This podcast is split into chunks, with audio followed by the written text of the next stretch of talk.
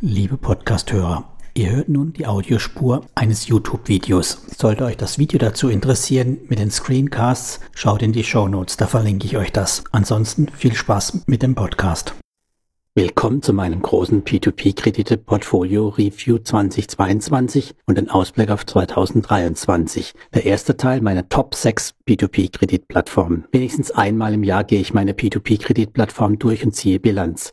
Ich schaue, wie sich meine P2P-Plattformen im zurückliegenden Jahr 2022 entwickelt haben und überlege mir, wie ich im nächsten Jahr weiter investieren werde. Im ersten Teil berichte ich über meine sechs größten P2P-Kreditplattformen, welche das sind, wie die Rendite ist und wie ich weiter investieren möchte. In den folgenden Teilen gibt es dann die entsprechend kleineren Plattformen und im letzten Teil möchte ich dann meine Gesamtstrategie für das Jahr 2023 dir vorstellen. Jetzt aber starten wir mal gleich mit meiner größten P2P-Kreditplattform. Das ist Estate Guru. Mein Estate Guru Review für das Jahr 2022. Ich bin seit 2017 bei Estate Guru investiert und habe es noch keinen Tag bereut. Klingt jetzt fast schon wie in einem Fernsehwerk. Werbespot ist aber auch, naja, sagen wir mal fast so. Mein letztes Estate Guru Review gilt auch heute noch in großen Teilen. Ich sehe eine stetige Professionalisierung der Plattform, nicht nur was die offensichtliche Technik und die Features angeht, sondern auch was Kommunikation und Kreditportfolio Bewirtschaftung betrifft. Mein Review verlinke ich dir in den Show Notes. Tja, wenn da nicht die Expansion nach Deutschland wäre. Das ging leider gründlich schief und man hat jüngst hart und energisch gegengesteuert. Das neue Team in Deutschland muss einiges wieder aufräumen. Die aktuelle hohe Inflation und das dadurch gestiegene Ausfallrisiko gerade bei Bau Bauträgern macht die natürlich noch grundsätzlich zu schaffen. Wie sieht nun mein Estate Guru Portfolio 2022 konkret aus? Aktuell befinden sich über 140 Kredite in meinem Portfolio und gut 90 Prozent davon sind halbwegs im Plan. So langsam machen sich auch die im Laufe des Jahres endlich wieder gestiegenen Zinsen bemerkbar. Neu angebotene Kredite liegen wieder über 10 Prozent und können schon auch gute 13 Prozent erreichen. Das macht sich dann auch hoffentlich in meiner Rendite bald wieder bemerkbar. Selbstverständlich müssen wir aber erstmal die Durststrecke des letzten Jahres durchstehen, wo es durchaus auch bei mir mal 7, 8 oder 9 Prozent Kredite gab, die ins Portfolio wanderten. Schauen wir noch meine Verteilung der Kredite an. Wie ihr sehen könnt, bin ich auch wählerisch, was die einzelnen Länder angeht und habe einen klaren Fokus auf das Baltikum gelegt. Die deutschen Kredite habe ich nur selektiv ein, zwei dazugenommen, um mitzuerleben, wie sie sich entwickeln. Vermutlich nicht positiv. Trotzdem hat das meine Estate-Guru-Rendite nicht wirklich geschadet. Seit Investmentbeginn habe ich 51% Rendite erwirtschaftet. Klingt viel, ist aufs Jahr runtergebrochen, immerhin noch ein XIR von 8,8%. Schaue ich mir mein Ziel auf das zurückliegende Jahr an, dann bin ich noch bei 8,4%. Daran sieht man, dass die Zinsen eben in den letzten Monaten oder Jahren zurückgegangen sind und jetzt hoffentlich wieder steigen.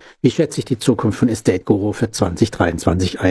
Meine Portfolio-Position von Estate Guru ist schon ordentlich groß. Ich habe keine Ambition, diese noch weiter massiv auszubauen. Sie darf einfach natürlich weiter wachsen. Alles, was zurückkommt, wird reinvestiert und so wächst das Portfolio von allein. In einem Jahr dürften es dann gerne 150 Kredite sein. Mein Auto-Invest habe ich individuell eingestellt auf drei Länder und ein LTV von maximal 65 Prozent bei mindestens 9 Prozent Zinsen und 24 Monaten Laufzeit. Sofern der fleißig reinvestiert, ändere ich den auch nicht weiter ab. Gelegentlich schaue ich auch mal so rein und investiere gerne in einzelne Kredite auch direkt. Wenn dich Estate Guru interessiert, dann kannst du über meine Links ein 0,5% Cashback für 90 Tage als Neukunde erhalten. Kommen wir zur Plattform Nummer 2, meine zweitgrößte Position im Portfolio, Omaraha. Die unbekannte Plattform Omaraha ist tatsächlich meine Nummer 2. Viele stören sich, teils zu Recht, an der umständlichen Bedienung, die erschwerte PIN-Eingabe und dem sperrigen Design. Dazu noch das Konzept von echt ausfallenden Krediten, die nur zu einem Restwert an ein Inkasso weiterverkauft werden, ohne die Gewissheit, wie hoch das zukünftig sein wird. Der Rückkaufswert wird dynamisch ermittelt, von Woche zu Woche unterschiedlich. Das sind für viele Investoren doch schon ordentliche Hürden. Ich dagegen liebe es. Könnte natürlich auch an meiner bislang sehr stabilen P2P-Kreditrendite 2022 von Omaraha liegen. Wie sieht nun mein Omaraha-Portfolio 2022 aus? Mittlerweile bin ich bei über 500 verschiedenen Krediten aus zwei Ländern angelangt. Das seit 2020 gewachsene Portfolio ist damit ausreichend diversifiziert, wobei der Schwerpunkt auf Estland liegt. Bei den slowakischen Krediten habe ich noch keine 30 im Portfolio. Alle Kredite sind mit einem Score von größer 950 versehen, bei einer Laufzeit von über zwei Jahren. Da bin ich nicht sonderlich wählerisch und nehme alles, was meinen Bedingungen entspricht. Omara hat selbst eine gut aufgebaute Statistikseite, allerdings muss man ein wenig vorsichtig sein mit ihren berechneten Werten. Meine eigene Omara-Rendite von 2022 liegt seit Beginn bei immerhin gut 45 Prozent. Brechen wir das wieder runter auf ein Jahr, habe ich ein XIR von knapp 16 Prozent. Allerdings sind dabei noch nicht die ausgefallenen und noch nicht verkauften Kredite Kredite rausgerechnet. Diese blieben immerhin in jüngster Zeit recht stabil. Die Omara Zukunft 2023. Auch wenn es mich in den Fingern juckt, weiter aufstocken verbiete ich mir. Eine kleine Plattform, die relativ gesehen ein solches großes Gewicht in meinem Portfolio hat, ist ja eigentlich keine so gute Idee. Daher ist der Plan bei Omara nur weiter zu reinvestieren und natürlich zu wachsen.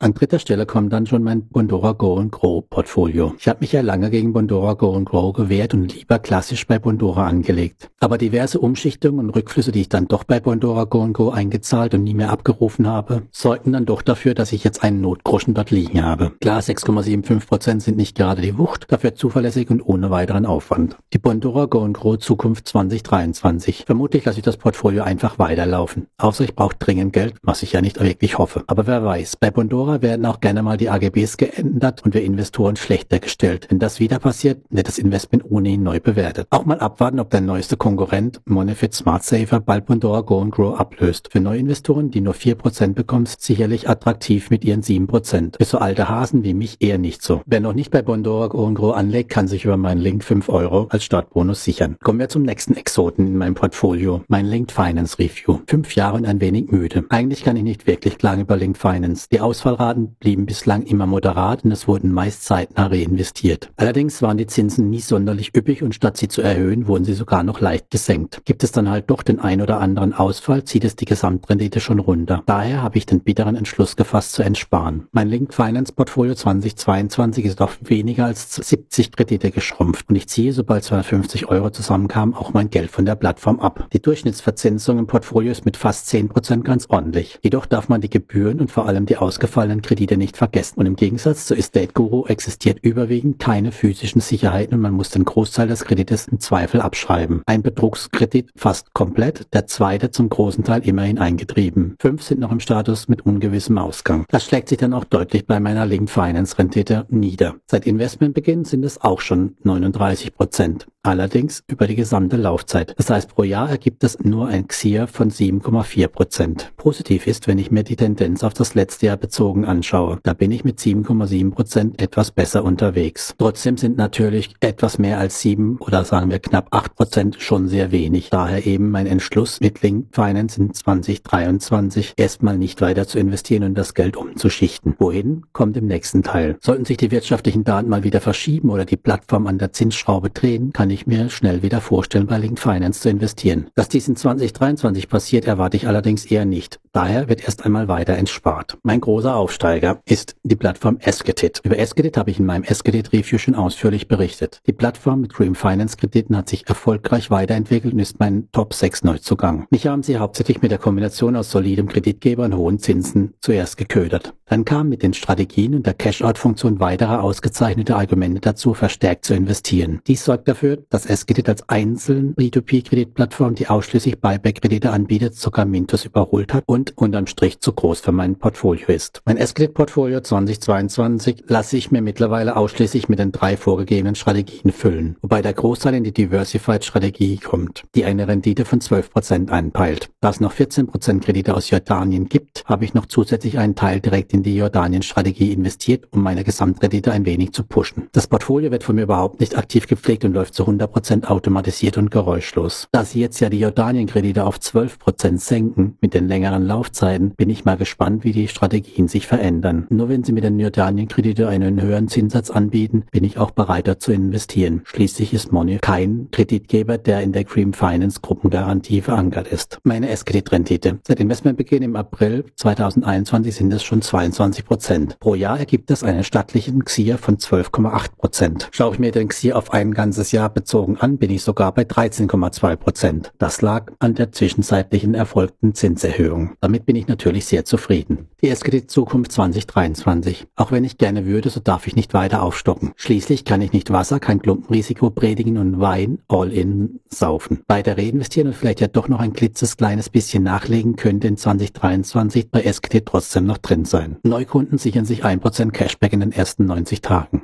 in meinem Link. Und dann haben wir noch hier Mintos, deutlich abgestiegen gegenüber dem Vorjahr auf dem sechsten Platz. Auch bei Mintos bin ich seit über fünf Jahren investiert und habe in der Zeit einige Hochs und in jüngster Zeit vor allem auch die ganzen Tiefs mitgemacht. So schlimm wie es manch einen anderen Investor getroffen hat, war es bei mir nie. Schließlich blieb meine Rendite positiv auch wenn ich alle Kredite, die sich im Rückforderung befinden, rausrechne. Nachdem nun die Umstellung auf die Schuldverschreibung Notes fast komplett ist, das Zinsniveau hervorragend und Mintos hoffentlich einiges aus den alten Fehlern, die sie mit Vovo und anderen Kreditgebern gemacht haben, lernten, bin ich auch wieder aufzustocken. Mintos ist extrem transparent. Schaut euch ruhig mal die Excel-Sheets mit den Rückforderungen an und weiß sehr gut selbst, dass sie das Thema Kreditgeberqualität und Rückforderung nicht schleifen lassen dürfen. Zu vielen der heute angesprochenen Themen findest du in den Shownotes noch weiterführenden Links, zum Beispiel zu einem Interview mit Martin Schulte. Schau einfach in die Shownotes rein, dort habe ich dir das alles verlinkt. Aber werfen wir nun einen Blick auf mein Mintos-Portfolio. Anfang des Jahres 2022 ist mein Portfolio bei Mintos sogar noch einmal weiter geschrumpft. Ich habe dann im April einige Cashback-Aktionen genutzt, um aufzustocken und über Arbitrage-Geschäfte ein wenig Gewinn zu erwirtschaften und das alles dann wieder abgezogen. Alles natürlich auf kleinem Niveau mit einigen hundert Euro. Abgezogen habe ich so lange, bis dann tatsächlich nur noch mein kompletter Gewinn in Mintos liegen blieb. Erst nachdem die Quellensteuerthematik inzwischen auch bei Mintos erledigt ist, bin ich wieder eingestiegen und habe die ersten Notes gekauft. Immerhin sind auch bei Mintos die Zinsen massiv angestiegen. Das nutze ich gerne aus und bin deswegen wieder bereit, bei Mintos zu investieren, eben in der Erwartung, dass sie sich in die richtige Richtung entwickeln. Meine Mintos-Rendite liegt seit Beginn im Jahr 2017 bei 95 Prozent. Pro Jahr ergibt das immer noch ein XIR von 14 Prozent. Schaue ich mir den XIR allerdings auf ein Jahr bezogen an, bin ich nur noch bei knapp 10 Prozent, was jetzt auch kein furchtbar schlechter Wert ist. Rechne ich alle Rückforderungen zu drei Viertel raus. Ich erwarte eigentlich, dass sie mehr eintreiben, aber rechnen wir mal mit einem, einem pessimistischen Szenario, bleibt immer noch eine Gesamtrendite von 11,2 Prozent pro Jahr über. Selbst wenn ich alles rausrechnen würde, bleibe ich zweistellig. Daher sehe ich für mich keinen Grund, Mintos aufzugeben oder schlecht zu reden. Ich werde weiter aufstocken und investieren. Die Mintos Zukunft 2023. Eigentlich war meine Strategie blind, die Kreditgeber möglichst gleich verteilt auszuwählen. Gar nicht so schlecht. Meine Ausfälle sind im Vergleich zu anderen überschaubar. Allerdings mit einem Kreditgeber Cashwacken doch ziemlich groß und schmerzhaft. Daher habe ich entschieden, eben mehr auf die Kreditgeber zu achten und Last Premium Rating oder das Rating von Value zu konsolidieren. Schau in die Show Notes rein, da habe ich dir beides mal verlinkt. Aktuell sammle ich daher wieder bei Mintos Kredite von Hand ein. Ob wieder ein Autoinvest dazukommt, muss ich mir noch überlegen. 100% sicher bin ich mir trotzdem nicht, ob die Strategie wirklich langfristig besser funktioniert als ein gleich verteiltes Investment. Wie immer wird sich das erst in ein paar Jahren zeigen. Das waren meine Top 6 des Jahres. Da es einen Aufsteiger gab, muss es auch einen Absteiger geben.